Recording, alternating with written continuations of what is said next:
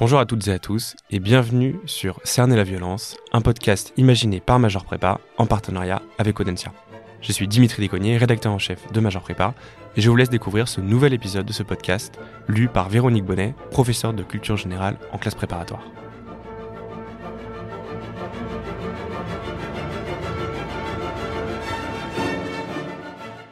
Chapitre 15 Freud et la violence archaïque.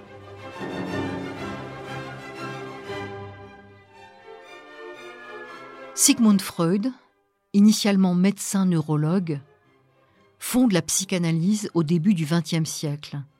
Il fait l'hypothèse que pour s'humaniser, l'enfant doit progressivement mettre à distance ce qui est spontané et immédiat. La pulsion originaire qui le traverse est archaïque et violente. Son énergie doit être canalisée, infléchie, afin d'être mise au service d'une existence pour y faire sens. Ce que Freud nomme le ça, dans la seconde topique, libido initial, sauvage et indéterminé, doit, pour s'écrire la première personne et constituer le moi, consentir à intérioriser des interdits. On peut évoquer par exemple l'interdit du meurtre et la prohibition de l'inceste. Or, du fait de la violence de la pulsion, Freud doute de la solidité de l'humanisation, lorsque par exemple la guerre fait voler en éclats l'interdiction de tuer.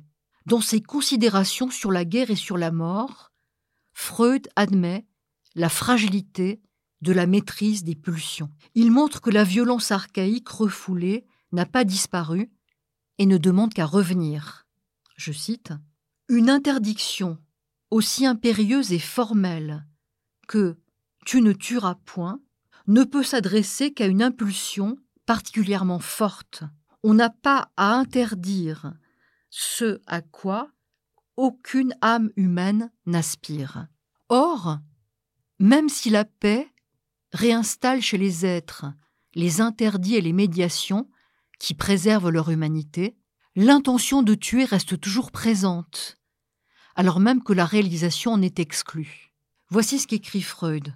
Dans le Père Goriot, Balzac cite un passage de Rousseau dans lequel celui-ci demande au lecteur ce qu'il ferait si, sans quitter Paris et avec la certitude de ne pas être découvert, il pouvait, par un simple acte de volonté, tuer un vieux mandarin habitant Pékin et dont la mort lui procurerait un grand avantage.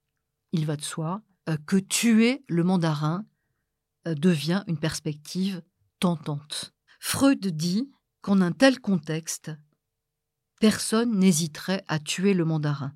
Dans un texte intitulé Malaise dans la culture, Freud préconise alors une conversion ou une sublimation des pulsions. Le surmoi doit alors se défier d'elle et s'en protéger, comme dans une citadelle assiégée. Je cite le texte de Freud. Il faut que la culture mette tout en œuvre pour assigner des limites aux pulsions d'agression des hommes, pour tenir en soumission leurs manifestations. C'est en ce sens que Freud concluait sa réponse à Einstein en septembre 1932 dans un échange de lettres intitulé Pourquoi la guerre? Je cite cette conclusion. Peut-être n'est-ce pas une utopie que d'espérer mettre un terme à la guerre dans un avenir prochain? Par quel chemin ou détour nous ne pouvons le deviner?